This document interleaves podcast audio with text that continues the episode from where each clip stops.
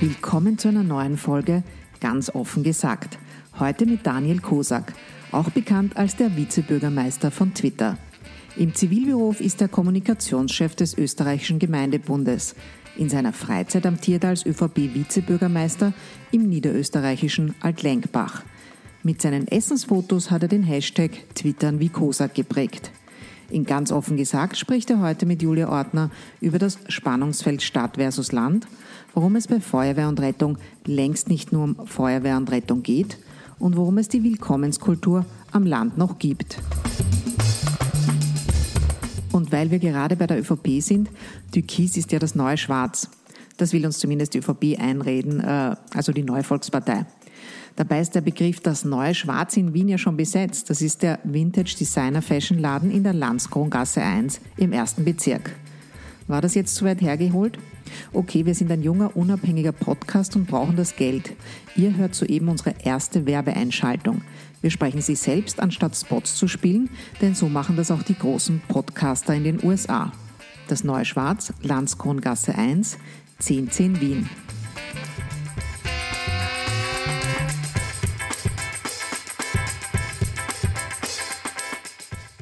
Mein Name ist Julia Ortner und ich habe heute einen Gast, mit dem ich über die Widersprüche und das Spannungsfeld Stadt gegen Land, Land gegen Stadt sprechen will, über Macht und Ohnmacht äh, am Land. Daniel Kosak ist Kommunikationschef des österreichischen Gemeindebundes und Vizebürgermeister von Altlenkbach. Er war ursprünglich Journalist. Mitte der 90er Jahre war er unter anderem für die Presse tätig, ähm, ehe er dann auf die Pressesprecherseite gewechselt ist. Ähm, er hat verschiedene Stationen als Pressesprecher absolviert, sozusagen zum Beispiel beim ÖAAB oder beim Landtagsclub der Wiener ÖVP, bis er dann 2004 in den Gemeindebund kam und dort ein Jahr später die Kommunikationsleitung übernommen hat. Ähm, politisch aktiv ist äh, Daniel Kosak seit 2010. Äh, zuerst war er Gemeinderat für die ÖVP in Altlengbach. Seit 2015 ist er Vizebürgermeister von Altlengbach. Das ist eine Marktgemeinde ähm, im Mostviertel, wenn man nicht genau weiß, wo es ist, aber du wirst es dann auch noch erklären für alle, die es nicht wissen. Ähm, eine Gemeinde, in der, wie ich gelernt habe, auch ähm, doch recht viel gebaut wird. Also eine Gemeinde, die funktioniert, die floriert, in die auch viele Städter äh, ziehen, also wenn sie aufs Land hinausziehen. Ähm, und was ich besonders interessant fand, was ich nicht äh, präsent hatte, äh, einer eurer Ehrenbürger heißt Michael Häupl, habe ich festgestellt. Vielen Dank, dass du heute da bist, Daniel. Vielen Dank für die Einladung. Wir legen ja am Anfang immer offen, woher wir uns kennen, woher wir die Gäste kennen, warum wir zum Beispiel per Du sind. Äh, bei uns kann man sagen, okay, wir sind mal gleich alt, das ist mal ein Argument. Und wir haben uns irgendwann auch im Kontext der Arbeit kennengelernt. Ich kann mich ein bisschen erinnern, dass, es, ähm, dass ich erstmals mit dir zu tun hatte Ende der 90er Jahre, als ich bei der Presse war äh, und du damals ÖVP-Pressesprecher im, im Wiener Rathaus warst. Ähm, in den vergangenen Jahren kenne ich dich auch so wie viele andere, die auf Twitter aktiv sind, sozusagen als den berühmtesten Vizebürgermeister des Landes. Äh, also zumindest in unserer Welt, äh, in der wir uns da bewegen, weil du bist auf Twitter sehr aktiv. Und du schaffst es da, finde ich, ganz gut, also jetzt nicht nur deine Arbeit äh, zu präsentieren und eure Arbeit, äh, sondern auch Geschichten zu erzählen, wie Politik in der Gemeinde, Kommunalpolitik äh, sozusagen in der Region funktioniert und wie das Leben außerhalb äh, der Städte funktioniert. Ähm, hast du etwas von einem äh, Volksbildner mit Witz? möchte ich sagen. Also ein kleines Kompliment. Das, das ist sehr nett. Bemühe mich gleich Gespräch am Anfang dich. Beginnt sehr gut. Beginnt sehr gut in deinem Sinne. Ähm, Daniel, lass uns am Anfang ein wenig äh, zurückblicken jetzt auf das Wahlergebnis, das wir am 15. Oktober in Österreich bekommen haben. Wir wissen ja, Österreich ist grundsätzlich ähm, ein strukturkonservatives Land. Es gibt grundsätzlich eher eine Mehrheit rechts der Mitte, wenn man so will. Das ist keine große Überraschung. Aber diesmal hat man gesehen, dass gerade sozusagen der ländliche Bereich Österreichs, ähm, ÖVP, FPÖ, sozusagen stärker, war, stärker gewählt hat. Gerade in Wien oder in den größeren städtischen Bereichen kann man noch sagen, war die SPÖ vorne. Und ähm, so hat also eigentlich auch gerade die Landbevölkerung, die Menschen am Land, hat also zumindest die Richtung entschieden, in, in die es jetzt politisch wahrscheinlich gehen wird im Land. Ähm, wenn man die Neos noch dazu zählt, zu, zu ÖVP und FPÖ, haben wir eben diese Zweidrittel-Mehrheit schon. Ähm, wie konservativ sind denn die Leute am Land? Also vielleicht noch einen Schritt zurück, weil ich nicht glaube, dass dieses Phänomen sich jetzt erstmals bei dieser Wahl durchgeschlagen Eben, hat. Eben, es war eigentlich immer. Äh, wenn wir uns zurückerinnern an die, an die Bundespräsidentenwahl, da ist ja eine, eine Grafik durch die sozialen Medien gegangen, die sehr, sehr eindrucksvoll war und viele auch schockiert hat, weil da ganz Österreich in der Fläche blau war und nur es ein paar grüne Punkte in den Ballungsräumen gegeben hat. Ähm, bin mir jetzt nicht sicher, ob äh, es wirklich was mit Weltanschauung zu tun hat, äh, dieses Phänomen, von dem wir da reden. Es ist ganz sicher so, dass der, dass der ländliche Raum natürlich nicht so progressiv, sondern eher konservativ war und ist. Ich glaube nur, dass das ein Phänomen ist, das sich jetzt in den, in den letzten Jahren deswegen verstärkt hat, weil äh, nicht klassisch konservatives Publikum zur FPÖ übergelaufen ist. So empfinde ich das. Also es hat in, in, in, in vielen Gemeinden die, die Freiheitliche Partei, die Sozialdemokraten als vermeintliche Anwälte der kleinen Leute abgelöst. Ähm, das glaube ich ist schon, also das ist sicher nicht die Erklärung für, für alles, aber befürchte, dass es weniger ein weltanschauliches Match ist als ein Stadt gegen Land und Ballungsraum gegen äh, das Gefühl, ein bisschen allein gelassen zu werden da, da draußen, weil sich halt sehr vieles auf die Städte, die ständig wachsen, das muss man ja auch sagen. Also es, die Probleme, die wir draußen im ländlichen Gebiet haben, sind ja real. Also wir haben, nur um das einzuordnen, wir haben ungefähr ein Drittel der Gemeinden, die mit Abwanderung zu kämpfen haben. Wir haben ein Drittel, die gleichbleibend sind und wir haben ein Drittel mit Bevölkerungszuwachs. Und alle Systeme, die es gibt, von den Finanzierungssystemen bis zu den Versorgungssystemen, sind auf Wachstum angelegt. Das bedeutet, dass zwei Drittel der Gemeinden von all diesen Mechanismen nicht oder wenig oder aus deren Sicht vielleicht zu wenig profitieren. Und das auch eine Gefühlslage ist, die sich offenbar dann bei den Leuten niederschlägt in, in Form solcher Wahlergebnisse. Die sich dann so manifestieren ja. kann, auch wie du jetzt meinst. In deiner Gemeinde selbst, in Altlengbach, habe ich mal angeschaut, ähm, aktuell 2272 Wahlberechtigte, 85 Prozent Wahlbeteiligung hattet mhm. ihr immerhin, haben knapp 33 Prozent die ÖVP, fast 31 Prozent die FPÖ gewählt. Also beide Parteien haben ordentlich mhm. zugelegt. Im Vergleich zum letzten Mal gute 5 Prozent die NEOS.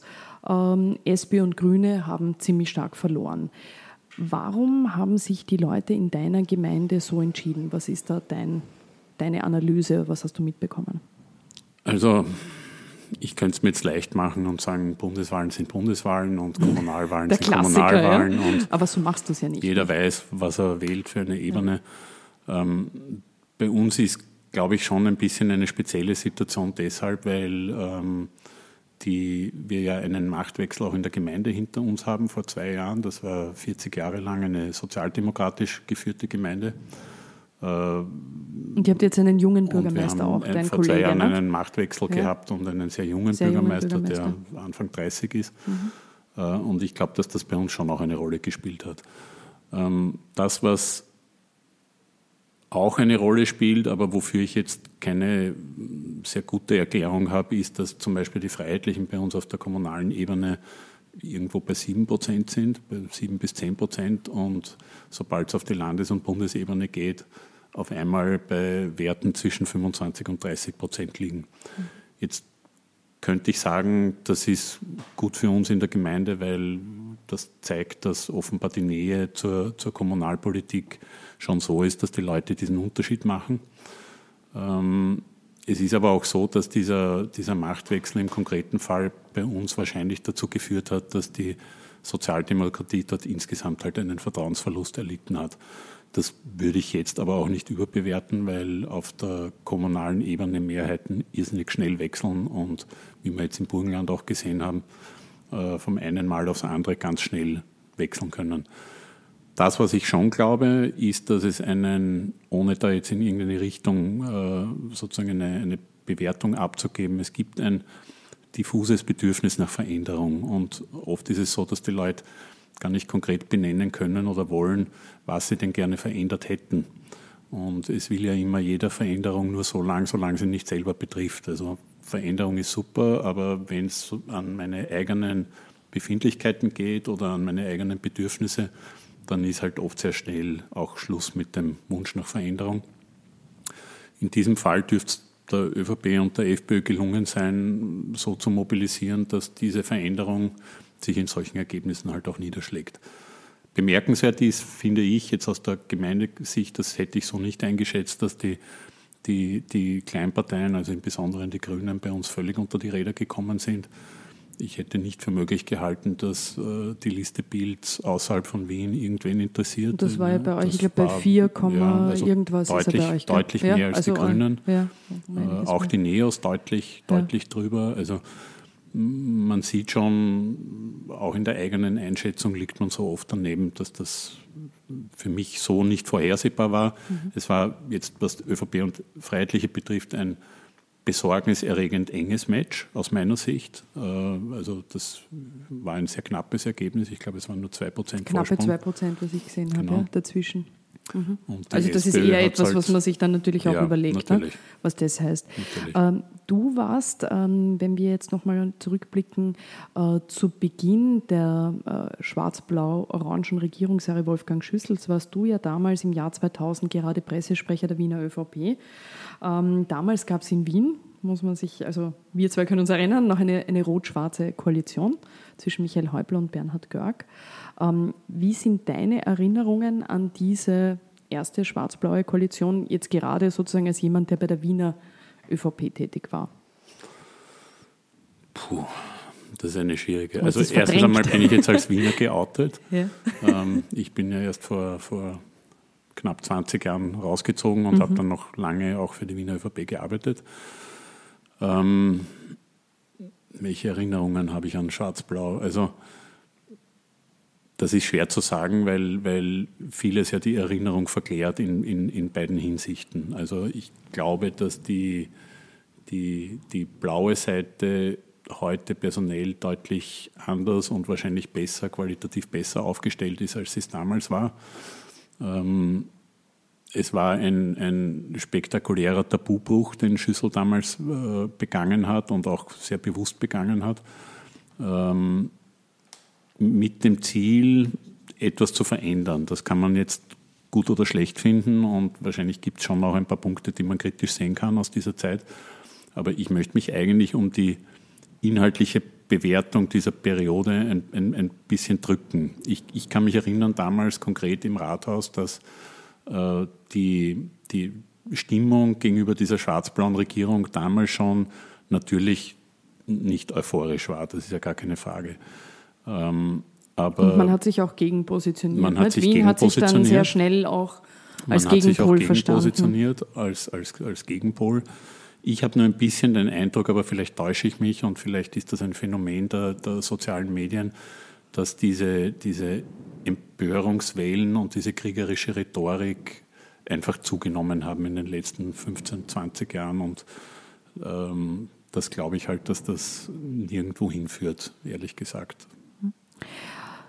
Gut, wir werden jetzt dann, wir erleben ja derzeit die Regierungsverhandlungen zwischen ÖVP und FPÖ und werden dann sehen, ob es eben diese Neuauflage gibt. Diesmal heißt sie dann Türkisblau, wie wir äh, lernen und äh, wie ich auch immer wieder interessant finde, alleine durch dieses Türkisblau natürlich versucht wird, ein neues Bild zu schaffen. Ähm, und wir werden sehen, wann sich das durchgesetzt hat, dass das wirklich dann alle sagen zu dem Thema, wo wir vorhin schon waren, äh, du hast es auch angesprochen, die ähm, äh, sozusagen diese äh, Divergenzen, die es gibt zwischen Stadt und Land, äh, die du auch wahrnimmst in deiner Arbeit und, und auch bei euch wahrnimmst, ähm, diese Erkenntnis ähm, haben wir auch stark im, im, Bundespräsidentschaftswahlkampf, wie du ja gesagt hast, äh, erlebt, dass es da gewisse Bruchlinien im Land gibt, äh, zwischen Gruppen, Konfliktlinien gibt, die stärker sind, als man vielleicht davor so wahrhaben wollte. Ähm, eben gerade auch, wenn man so will, diese Bruchlinie zwischen Stadt und Land. Äh, nach diesem Befund im Bundespräsidentschaftswahlkampf, Alexander van der Bellen hat das ja dann auch angesprochen, gesagt, wir müssen das Land wieder einen, ne, nach, dem, nach diesem schwierigen Wahlkampfjahr. Nach diesem Befund ist aber eigentlich bis jetzt nicht viel passiert, was diese unterschiedlichen Gruppen oder eben auch äh, die Menschen am Land und die Menschen in der Stadt wieder näher zusammenbringen könnte, oder? Ich bin da natürlich befangen. Hm. Ich ja, sitze da als, als jemand, der den, den, den ländlichen Raum vertritt und, und äh, aber halt auch lange Zeit seines Lebens Städter war und, und sozusagen aus der Stadt rausgezogen ist. Und ich habe da auch kein Rezept, wie das, wie das schnell und unmittelbar gelingen kann, dass man diese beiden Welten äh, sozusagen wieder zusammenführt. Ich glaube, dass das ganz schwierig ist und ich glaube auch, dass es halt äh, mehr dazu braucht, als dass wir alle miteinander in irgendwelchen Sonntagsreden sagen, wie wichtig der ländliche Raum ist. Äh, wir stellen halt fest, dass vielfach, so ist das halt auch im Leben, die, die, die, die Mühen der Ebene die anstrengenden sind, wenn es dann konkret um, um Verteilungspolitik geht. Und wenn man beim Finanzausgleich zuschaut, also das ist der Teil, wo sozusagen das Geld zwischen Bund, Ländern und Gemeinden verteilt wird und und, und dann auch sieht, und ich habe da ja Glück, weil ich kann in der Beobachterrolle daneben stehen und ein bisschen zuschauen, äh, was da passiert, dann kämpft natürlich jeder mit, mit, mit äh, Klauen und Krallen um, um, um seine Anteile. Und am Ende ist aber Politik immer in, nicht nur in Zahlen, sondern auch in Geld und in Transfers gegossene äh, Absicht. Und, und alles andere ist halt eben nur Absicht. Und äh, ich möchte nicht sagen, dass es nur ums Geld geht, also das, das ganz bestimmt nicht, aber ähm, ich glaube, dass es dafür kein Pauschalrezept gibt. Ich glaube, wenn, wenn, wenn beide Seiten, also auch der ländliche Raum, versucht, ein bisschen mehr zu wertschätzen, was die jeweils andere Lebenswelt an, an, an Schönheit und auch an, an, an Dingen für ihn bereithält. Also es ist ja lustig, die, die, die, die Landler fahren gerne in die Stadt, um ins Theater zu gehen und, und, und freuen sich, wenn sie irgendwo hingehen können. Und, und die Wiener kommen gerne in unsere Wälder Radl fahren und wandern und so weiter. Also es gibt ja diese Wertschätzung offensichtlich. Und auf der, auf der politischen und auf der operativen Ebene ist das naturgemäß deutlich schwieriger. Du nennst eben gerade den Finanzbereich, wo, wo sich natürlich Dinge dann auch ausdrücken, realpolitisch. Und es gibt natürlich diesen Austausch, eben man fährt am Wochenende gern aufs Land und man fährt ins äh, Theater in der Stadt. Aber es gibt, äh, was ich immer wieder interessant finde und auch äh, erschreckend, jetzt vice versa von beiden Seiten, es gibt ja nicht wenige Menschen, die im ländlichen Bereich leben, die, für die ist eine Fahrt in der U6 lebensgefährlich also in der Wahrnehmung, oder sie glauben, dass Wien in der Hand von Jugendgangs ist oder dass man hier nach 19, 20 Uhr am Abend nicht auf die Straße gehen kann. Also es sind so Bilder, die es gibt. Auf der anderen Seite kenne ich dann auch Menschen aus der Stadt, die finden, das Land ist prinzipiell irgendwie lebensgefährlich. Also ähm, Blitzschlag, gefährliche Kühe, wo man aufpassen muss beim Wandern, betrunkene Jugendliche, die in die Disco fahren und irgendwie hast das Gefühl, alle sind miteinander verwandt. Also diese Klischeebilder, ähm, das ist ja etwas zwischen den Menschen, was man schon irgendwie auflösen könnte, oder? Diese Zuschreibungen, die völlig abstrus sind in ihrer Überziehung.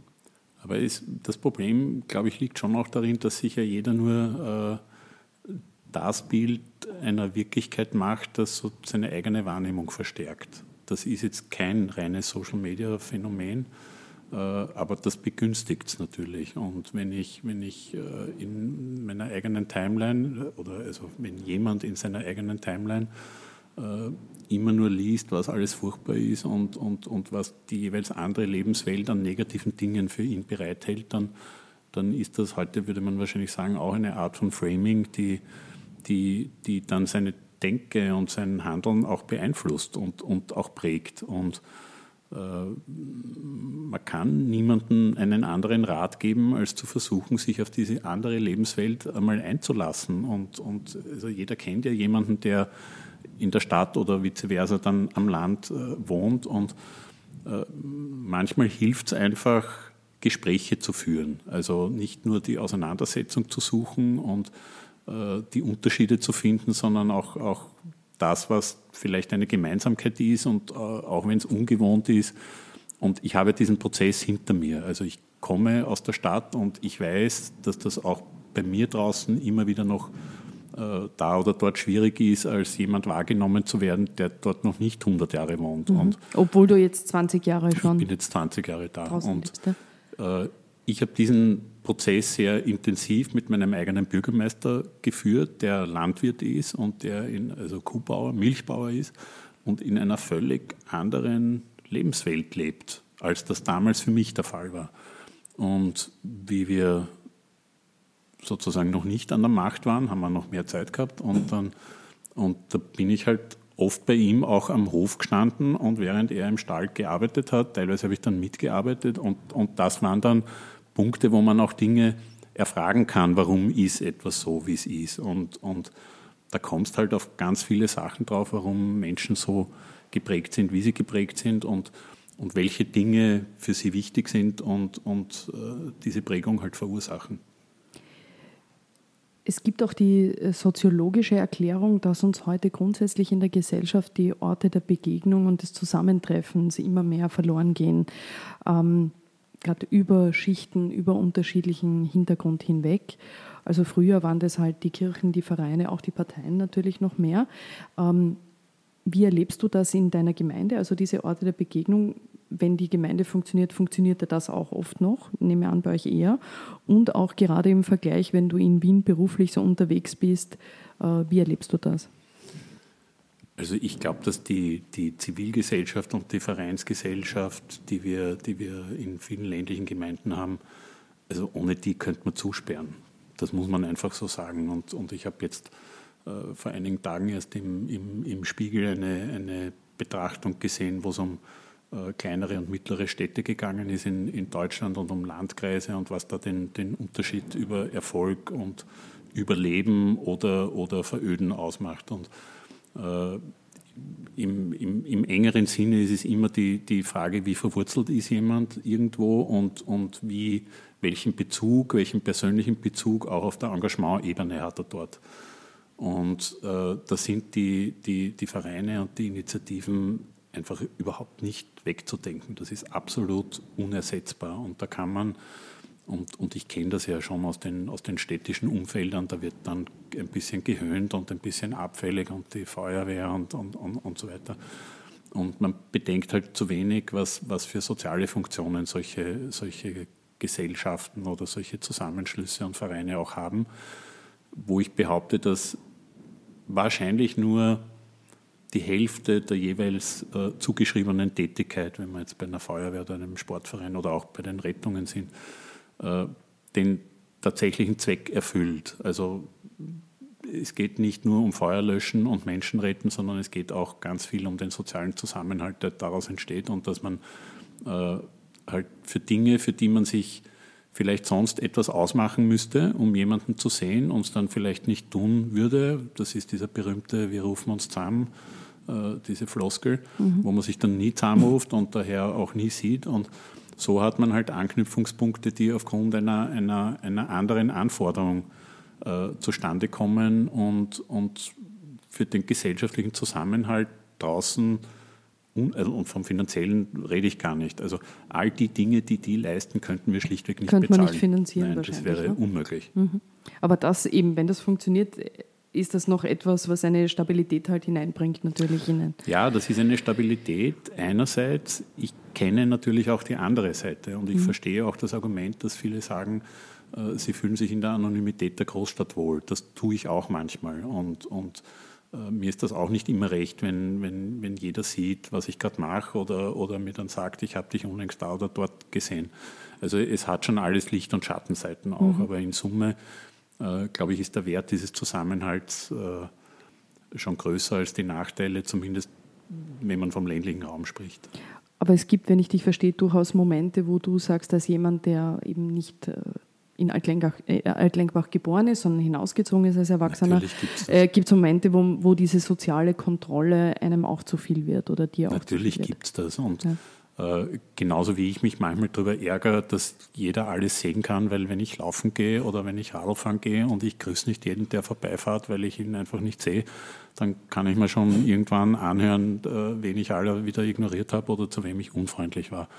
Und, und umgekehrt gibt es das natürlich auch, dass, dass viele, äh, also manchmal sieht man es ja und gelegentlich hört man es auch, wenn man es anspricht, dass dann jemand sagt, na, auf den haben wir gewartet, dass der aus Wien kommt und uns erklärt, wie das alles äh, funktioniert. Deshalb habe ich jetzt persönlich auch überhaupt keine Ambition da mehr. Also ich wäre ein schlechter Bürgermeister. Äh, ich bin dort gut aufgehoben, wo ich jetzt bin, ähm, weil es mir die Freiheit gibt, auch solche Dinge auszustreiten mhm. und äh, zu widersprechen und äh, auch mit manchen Menschen nicht immer nur gut befreundet zu sein was natürlich, wenn man Bürgermeister ist, um einiges schwieriger wird. Schwieriger nicht? In so einem, genau. in so einem Geme Und ich habe Glück, dass mein Bürgermeister mich machen lässt. Ja, ja. du, ihr habt ja offensichtlich deine gute Achse. Ähm, warum wollte eigentlich der Wiener Daniel Kosak äh, mit Mitte 20 äh, nach äh, Altlenkbach ziehen? Was war da? War das wie bei vielen Leuten, dass sie dann sagen, ein bisschen eine Sehnsucht nach, nach äh, quasi eine Sehnsucht nach der Idylle oder man bekommt halt Kinder und man möchte, dass die draußen aufwachsen am Land und ein Hund und also ein bisschen dieses Biedermeier, diese Sehnsucht oder was war das bei dir? Also es war leider viel trivialer. Okay. Also wir haben uns das nicht sehr überlegt, sondern ich habe in Wien gewohnt und meine Frau hat in St. Pölten gewohnt und wir haben gesagt, äh, also beide Jobs haben in der Phase nicht ermöglicht, dass wir unsere Arbeitsorte wechseln und deswegen haben wir geschaut, was, ist, was liegt in der Mitte. Es war ein, von, Kompromiss, von, genau, geografischer von Kindern Kompromiss. war keine Rede und, und von nichts war, war die Rede und also das war eine pragmatische ist so, Entscheidung. Ist ja. bei euch eher so entstanden. Äh, du hast vorhin schon erwähnt, dass heute noch manchmal in Debatten das ein bisschen so rüberkommt, da kommt der aus Wien und, und kennt sich aus und weiß Bescheid. Wie lang dauert das eigentlich und wie lange hat das gedauert, wie du, dass du da wahrgenommen worden bist als, als sozusagen der, der, der Bürger von da und nicht mehr als der Wiener oder ist das immer ein bisschen ein Thema? Bleibt das ein also Thema? Ich glaube, das werde ich nicht mehr erleben, dass das kein Thema ist. Das okay. werden meine Kinder vielleicht erleben, die, die draußen geboren sind oder also die draußen aufgewachsen sind. Ähm, das macht aber auch nichts. Also ich bin, ich habe damit keine großen Schwierigkeiten. Ich bin gern in der Stadt und ich, ich liebe Wien immer noch und ähm, das macht nichts. Die sollen mich ruhig wahrnehmen als, als jemand, der vielleicht auch ein bisschen die, die die städtische Sicht draußen einbringen kann. Das kann ja, kann ja auch befruchtend sein beidseitig. Wie weit ist denn ähm, sozusagen die eigene Ortschaft, die eigene Gemeinde, wie weit ist die denn Identität prägend und bildend für, für die Leute in, in deiner Gemeinde? Ich glaube, dass die Region prägend ist. Also ich, ich, hätte jetzt nicht den Eindruck, wenn man. Also nicht über den Ort selber, dass man aber sich über, nicht über, über den, Ort definiert, sondern vielleicht in unserem Fall über, über die Region Wienerwald oder Labental oder mhm. also über die, über die Gegend. Ähm, insgesamt glaube ich schon, dass das prägend ist. Äh, es nimmt vielleicht ein bisschen ab in den letzten Jahrzehnten, weil die Mobilität der Leute natürlich äh, größer geworden ist, weil die Arbeitsverhältnisse sich, sich ändern. Wir haben wie äh, jede andere Gemeinde auch äh, sehr viele Pendler, die nach Wien oder nach St. Pölten pendeln. Wir haben zum Glück auch sehr viele eigene Arbeitsplätze, sodass doch ein eine, erklecklicher Teil in der Nähe arbeiten kann. Aber natürlich ist das eigene Umfeld, das eigene Lebensumfeld für jeden prägend. Das ist es für einen Wiener, glaube ich, auch. Und das ist jetzt per se, finde ich, nichts Schlechtes, solange es den, den, den Blick auf andere Dinge nicht verstellt und solange man zur Kenntnis nehmen kann, dass man sein eigenes Leben gut finden kann und trotzdem äh, auch äh, zur Kenntnis nehmen kann, dass jemand anderer anders leben will und, und sich auch in einem anderen äh, Umfeld wohlfühlt. Und ich halte eigentlich nichts, also man tut das dann natürlich auf Twitter gelegentlich, aber eher auf der, auf der Spaßebene auch von diesen Gemeindevergleichen nicht besonders mhm. viel. Ja, mhm. wer, wer die ähm, ich nenne keinen Namen, ja, ja, wir, wir, wissen beide von, der Berg, von der ans trennt, äh, ist hoch genug. ähm, das ist, glaube ich, nicht wichtig und sollte auch auf dieser Spaßebene bleiben. Und, und nicht ernst, äh, ernst genommen sein. Wie viel Zeit, ähm, sowohl jetzt was, was deinen Beruf angeht, ähm, die Arbeit im Gemeindebund, als auch dein äh, politisches Engagement, wie viel Zeit, wie, wie, wie teilst du das auf? Also wie viel Zeit äh, verbringst du zu Hause in Altlenkbach, wie viel in Wien, wie viel auf Twitter? Also ich habe ja Glück, dass ich, dass ich äh, manche Synergien finden kann zwischen den Dingen, die, die diese beiden Aufgaben äh, betreffen. Der Gemeindebund ist mein Brotberuf. Äh, von dem lebe ich, damit verdiene ich mein Geld. Mit der Kommunalpolitik verdiene ich fast kein Geld oder jedenfalls zu wenig, um davon leben zu können.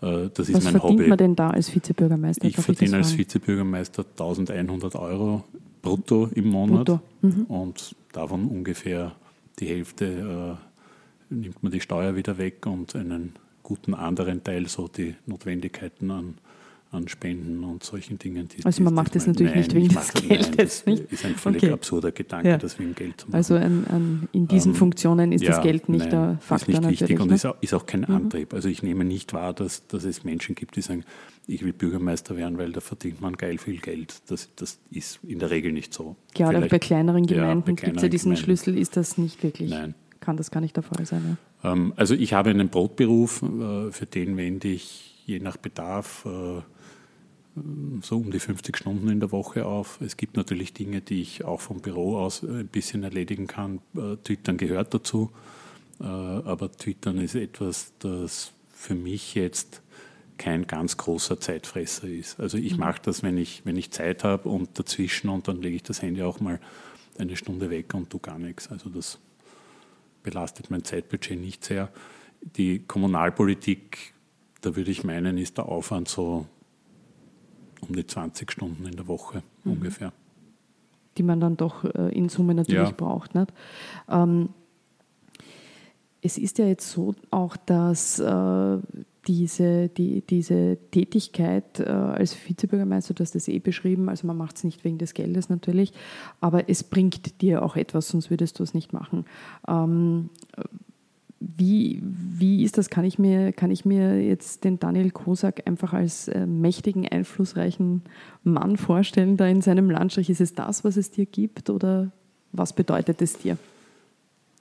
Ich glaube, dass der größte Antrieb für Menschen, sich irgendwo zu engagieren, äh, eine Notwendigkeit ist oder, also wenn es jetzt um freiwillige Organisationen wie Feuerwehren oder, oder Rettungen äh, geht, äh, oder wenn einen etwas stört. Ähm, mein Einstieg in die, in die Politik war ja immer unbeabsichtigt. Also ich war eigentlich immer der Auffassung, dass man nicht für die Politik arbeiten und gleichzeitig irgendein Mandat haben sollte. Äh, und es war dann ein relativ klassischer Weg. Mich hat in, in irgendeiner Schule irgendwas geärgert und, und dann, dann kommt man zum Elternverein und dann übernimmt man dort irgendwelche Funktionen. Ich muss äh, kurz sagen, du bist auch Obmann von dem, äh, von, von, der Mittel, von dem von Mittelschulverband. Ja, das ist eine, eine quasi. Zusatzrolle, wo drei Gemeinden eine gemeinsame Schule miteinander betreiben. Und da bist ja, du der, ist, genau. der Obmann, da kümmerst du dich auch um das. Okay. Und ähm, und so hat das begonnen und irgendwann mhm. ist halt dann wer vor der Tür gestanden und hat gesagt, geh, kannst du nicht vorstellen, das und das zu machen. Und ich habe mir, habe mich ja dann eigentlich 2010 nur zu einer Solidaritätskandidatur hinreißen lassen mhm. und war irgendwo auf Platz 18 oder 19 auf der Liste und habe auch nicht damit gerechnet und das auch nicht angestrebt, da überhaupt in den Gemeinderat zu kommen. Und dann hat die ÖVP ziemlich krachend diese Wahl verloren und ich glaube, die ersten zehn oder so, die ersten elf sind zurückgetreten. Und auf einmal bin ich im Gemeinderat gesessen. Also das war, war und da kannst dann, und, und das soll man auch nicht, also da soll man dann auch nicht Nein sagen. Und also der Antrieb ist schon, dass es Dinge gibt, die ich verändern möchte gerne. Und ein, ein, ein großer Bereich ist dieser Bereich Bildung und Kinderbetreuung und so weiter. Da haben wir versucht, halt in den letzten Jahren möglichst eine Landschaft zu schaffen, die die alles abdeckt, also von der, von, von, von der Kleinkindbetreuung über die Kindergärten bis zu den schulischen Nachmittagsbetreuungseinrichtungen. Das ist mir wichtig und äh, ich wünsche mir, dass der Ort, in dem ich da lebe, auch ein Ort ist, wo andere gern leben und äh, dafür die Voraussetzungen zu schaffen, das ist auch ein, ein ewiger Prozess. Also ich glaube, da ist man nie fertig damit. Und ähm, ja, das ist wahrscheinlich am ehesten der Antrieb. Ich, ich nehme an, aber das gibt wahrscheinlich niemand gern zu. Man braucht natürlich auch ein gewisses Maß an Eitelkeit und, und Egozentrik, um, um da erfolgreich sein zu können. Aber wie ich vorher schon gesagt habe, gewählt werden muss mein Bürgermeister und solange, solange er der Meinung ist, das trägt dazu bei, äh, was ich mache, solange mache ich das halt gern und wenn nicht, dann ist das auch, also ich kann, kann sehr gut mit, mit dem Gedanken leben, äh, keine Politik mehr selber aktiv zu machen. Bürgermeister an sich ist natürlich schon ein Job, ähm, der eine, eine große Machtfülle hat. Das ist ja das Interessante auch in Österreich. Das ist eine Machtfülle, die teilweise natürlich eine Stärke ist, auch gerade in der Arbeit, aber auch, wenn man so will, manchmal ein Problem. Da gab es auch kürzlich ähm, eine sehr interessante Geschichte, die du wahrscheinlich auch gelesen hast, äh, auf der Rechercheplattform Addendum.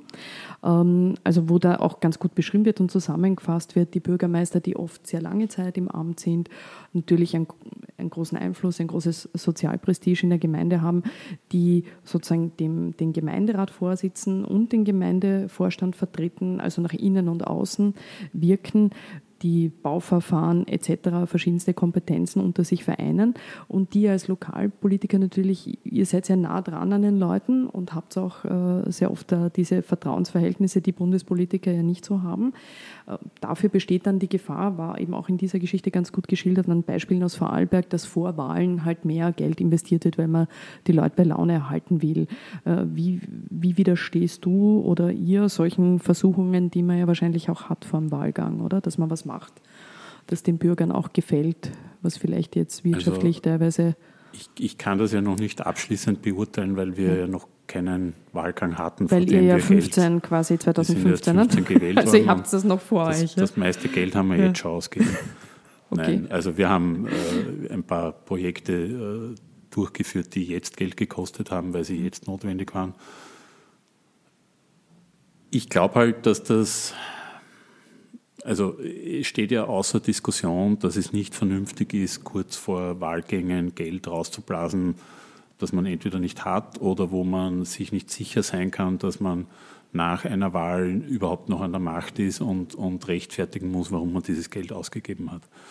Ähm, ich bin da, muss ich sagen, eher geprägt von der Bundesebene, weil wenn ich mir anschaue, was, was also diese diese Nacht der langen Messer, die es da 2008, glaube ich, gegeben hat, wo äh, kurz vor der Wahl kurz sehr viel Geld im äh, Nationalrat, im Nationalrat ne? beschlossen mhm. wurde. Äh, oder auch jetzt in abgeschwächter Form äh, Dinge beschlossen worden sind, äh, die ich halt nicht verstehe und die viele in den Gemeinden auch nicht verstehen, weil es diesen Druck nicht gegeben hat und weil niemand dauerhaft versteht, warum man mehr Geld ausgibt, als man hat. Und also das ist halt etwas, habe ich das Gefühl, dass wir uns auf der Gemeindeebene wahrscheinlich langfristig schwerer leisten könnten. Das ist das, ist das eine. Ähm, das, was du am Anfang gesagt hast, natürlich haben Bürgermeister Macht. Äh, und ich finde ja Macht per se nichts Schlechtes, weil Macht ja auch dazu führt, dass man Dinge verändern kann. Und man soll halt auch nicht so tun, als hätte ein Bürgermeister die absolute Macht. Das ist nicht der Fall. Ich lebe in einer Gemeinde mit, mit äh, schwierigen Mehrheitsverhältnissen. Wir haben keine absolute Mehrheit, sondern 10-10-1, also 10 ÖVP, 10 SPÖ und einen freiheitlichen Gemeinderat. Also wir müssen uns jeden Beschluss äh, erkämpfen und mhm. eine Mehrheit suchen, mhm. miteinander. Also der Kampf betrifft nicht das Gegeneinander, sondern wir müssen schauen, dass wir miteinander ähm, was weiterbringen. Äh, zur, zur, langen Amtsdauer von Bürgermeistern muss ich schon sagen, also man, man, man klagt immer darüber, dass die Halbwertszeit von Politikern so kurz ist und dass äh, immer so schnell äh, Wechsel stattfinden. Und also ich bin ja als, als äh, ÖVP-Mitglied ein gebranntes Kind, was das betrifft. Also ich kann mich jetzt gar nicht auswendig an die Anzahl der Obmänner seit der Jahrtausendwende erinnern. Aber das hat ja schon auch was Gutes manchmal, wenn, wenn Menschen über längere Zeiträume Projekte verfolgen können. Und äh, am Ende einer Periode entscheiden eh die Leute, ob sie das gut finden oder nicht. Und äh, manchmal gibt es vielleicht auch einfach keine bessere Alternative. Also es ist ja immer so, dass, dass jemand nur dann abgewählt wird oder nicht mehr gewählt wird, wenn die Leute das Gefühl haben, es gibt jemand anderen, der das besser kann. Äh, ob das dann tatsächlich der Fall ist, dass es jemand besser kann, entscheidet sich halt wieder eine Wahl später. Aber also ich würde jetzt nicht aus der Amtsdauer von, von Bürgermeistern, aus der oftmals langen Amtsdauer von Bürgermeistern ein, ein strukturelles Problem ableiten. dass Bürgermeister sind genauso schnell wieder abgewählt, wie sie gewählt sind, wenn es einen guten Gegenkandidaten gibt oder eine Kandidatin, was ich mir ausdrücklich öfter wünschen würde. Was ja eben, wie wir wissen, unter den Bürgermeistern wird es geschaut. Ich glaube, momentan sind es äh, ein bisschen mehr als sieben Prozent der über, österreichischen genau, Ortsvorsitzenden. Ja. Also so, ich glaube, um. Das ist noch ein langer Weg. Äh, 100, was ich, 157 von genau. insgesamt 2100 Städten und Gemeinden genau. haben eine Frau. Also da gibt es natürlich, aber wie du ja eh weißt und wie ihr wisst, noch vieles zu tun. Was eben bei den Frauen auch interessant ist, es gibt äh, Studien der Wiener BOKU, also der Universität für Bodenkultur, dass gerade die Abwanderung aus dem ländlichen Raum, die natürlich immer wieder Thema ist, das du vorhin auch genannt hast, statistisch eher weiblich ist. Also die Frauen wollen entweder höhere Ausbildung machen oder sie finden keinen Job in ihrer in ihrer Ausbildung. Ähm, es gibt teilweise auch äh, sozusagen das Argument der patriarchalischen Strukturen, die manche Frauen stören und das Gefühl haben, in der Stadt ist es freier, das Leben. Ähm, was kann man jetzt oder was tut ihr jetzt zum Beispiel in eurer Gemeinde als Gedanken, was kann man tun, damit die Frauen, die Jüngeren ähm, nicht, nicht die Ortschaft verlassen? Gibt es da also die, grundsätzliche die, Überlegungen? Die Studie und die Arbeit, die du ansprichst, ist, ist eine großartige Arbeit von einer ganz, ganz exzellenten Wissenschaftlerin, die soll man auch beim Namen nennen, die Gerlind Weber, die diese Studie gemacht hat und, und, oder, oder diese laufende Forschungsarbeit mhm. macht und die sehr klar herausarbeitet, dass wenn die Frauen weggehen, das Land stirbt. Mhm. Das ist sehr plakativ, aber, aber das ist in vielen Gegenden so, weil äh, du hast ja schon gesagt, die Frauen äh, richtigerweise äh, höhere Bildungswege suchen, äh, bessere Ausbildungen wollen und vielleicht auch, also es wird ja auch ein bisschen einen Grund haben, dass das äh, Sprichwort Stadtluft macht frei sich äh, so lange gehalten hat. Und das kommt aus ursprünglich einem ganz anderen Kontext natürlich, aber, aber für viele ist das auch ein, ein, ein, ein Ausbruch aus manches Mal schon beengenden Verhältnissen. Das, was wir aber in all diesen Arbeiten und Studien schon auch sehen, ist, dass der Schlüssel schlichtweg Bildung ist. Die Bildungsperspektive von Menschen, da wieder egal, ob sie weiblich oder männlich sind, äh, macht sehr viel aus in der Entscheidung, äh, wo Menschen dann bleiben und sich niederlassen. Äh, das beginnt oft schon im 14., 15. Lebensjahr, wenn es um höhere Schulen geht. Äh, das ist ein, ein, ein Bereich, wo die Entfernungen zumindest noch nicht ganz so groß sind. Also da ist es meistens so, dass es zumindest in der nächsten Bezirksstadt etwas gibt. Das, was natürlich problematisch ist, ist, dass Hochschulbildung de facto nur in Ballungsräumen möglich ist, mit einigen wenigen Ausnahmen. Und es dann sehr, sehr selten gelingt, dass die Leute wieder zurückkommen, weil die qualifizierten Arbeitsplätze in der Liga und mit dieser Ausbildung am Land draußen natürlich sehr dünn gesät sind. Ähm, und die Antwort darauf kann nur sein, dass man, dass man versucht und alle Möglichkeiten äh, in Anspruch nimmt und darauf hinarbeitet, dass es einen, einen Arbeitsmarkt für Höherqualifizierte auch am Land draußen gibt.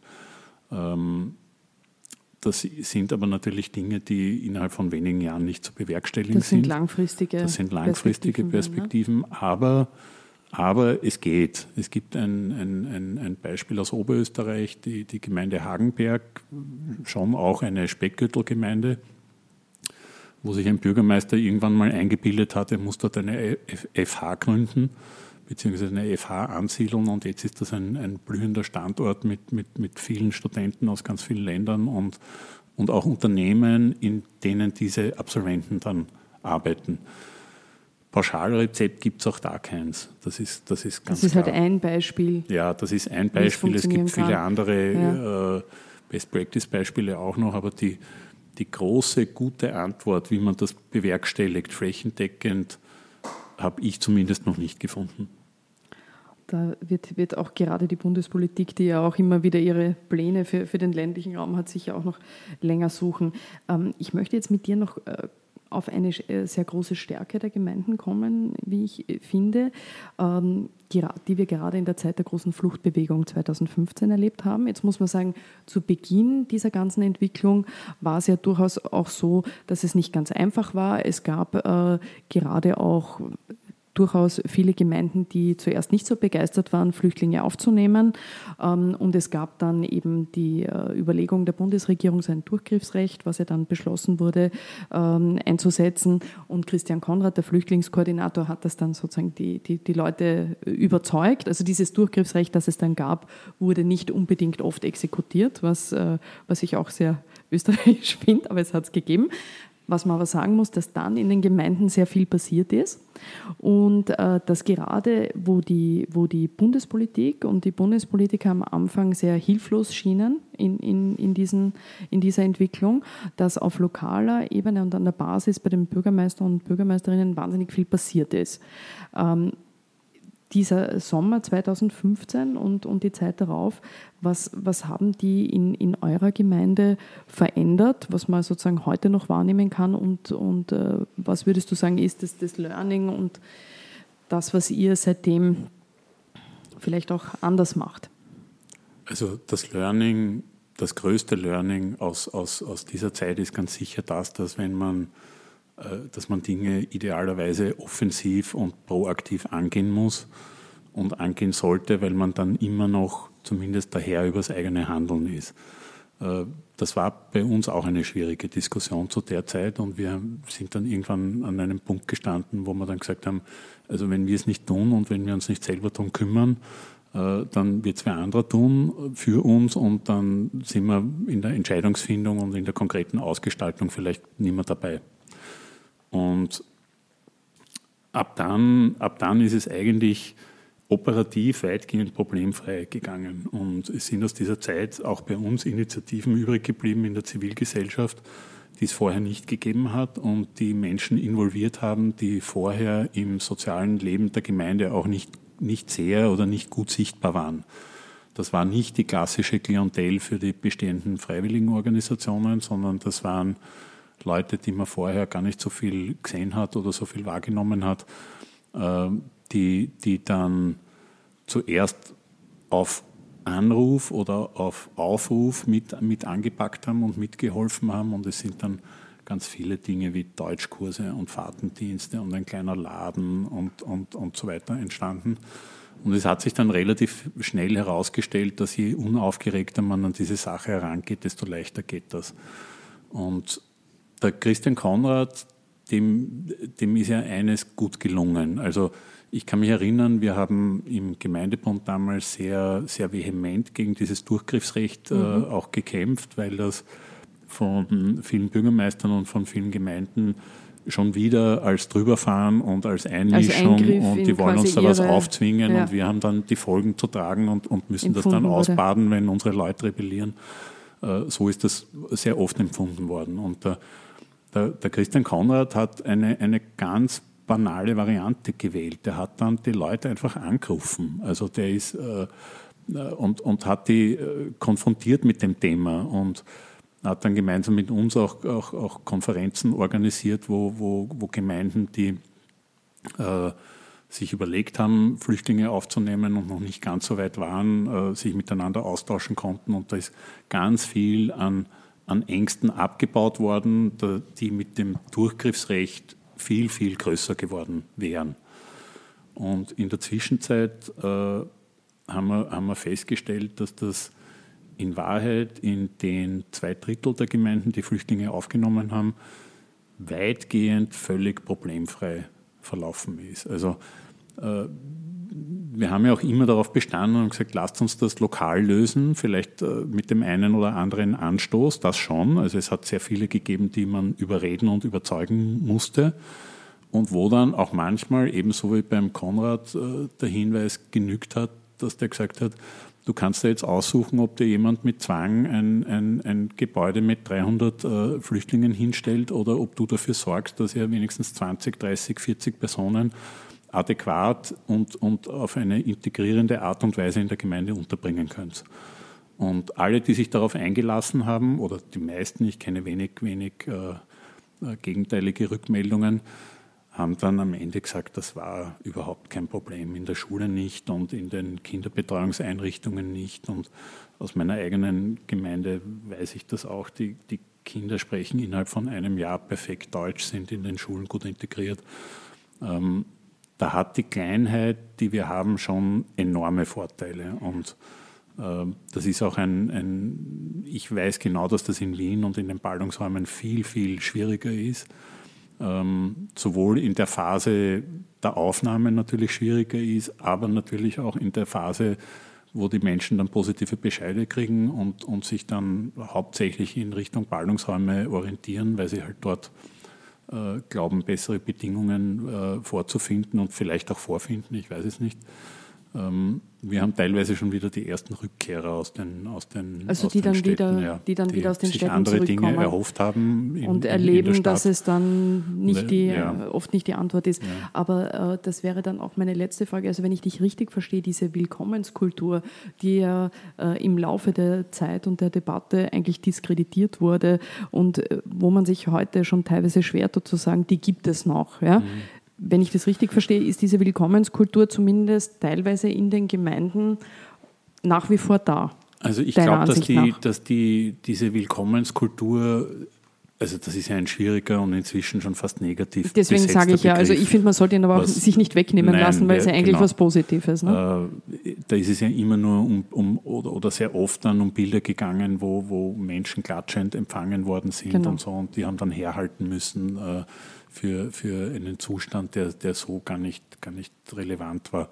Das, was ich schon glaube, ist, dass in, de, in den kleineren Einheiten, und da ist es eigentlich wurscht, ob es kleine Gemeinden sind oder kleine Kretzeln oder familiäre Strukturen, äh, es eine, eine, eine Form des Kümmerns gibt, wo man halt aufeinander schaut und sieht, dass wenn jemand äh, Probleme hat oder irgendwas nicht so gut kann, sich halt so nahe ist, dass man sich gegenseitig hilft. Und, und ich glaube, dass das vielfach gar keine Frage unbedingt der Nationalität ist, sondern wir haben das in, in, in anderen Zusammenhängen in der Gemeinde genauso mit, mit, mit es rennt sehr viel über die Kinder natürlich oder, oder sehr häufig. Es geht sehr viel über Beschäftigung. Es ist ganz, ganz wichtig, äh, dass die Leute was zum Tun haben, zum Tun und, haben, und ne? beschäftigt sind. Mhm. Also gemeinnützige Arbeit, ganz, ganz wichtig. Mhm. Äh, wir machen das viel bei uns in der Gemeinde und das wird von den, von den Leuten auch sehr, sehr wertgeschätzt. Und zwar von beiden. Von denen, die arbeiten können und auch arbeiten wollen und, und darin eine, eine sinnvolle Gestaltung ihres, ihres Tagesablaufs sehen, äh, als auch von den sogenannten Einheimischen, die damit das Signal kriegen, äh, dass die, die, die Flüchtlinge oder die Menschen, die da zu uns kommen, auch, auch bereit sind und jederzeit gerne bereit sind, etwas für ihren Lebensunterhalt zu tun. Äh, da stehen ihnen ja mehr bürokratische Hürden im Weg als der, der vermeintliche Nichtwille, etwas tun zu wollen. Wunderbar. Ich sage vielen Dank. Das war ein sehr schönes äh, Schlusswort, auch wenn man es will. Vielen Dank für deinen Besuch. Danke, Daniel. Vielen Dank für die Einladung.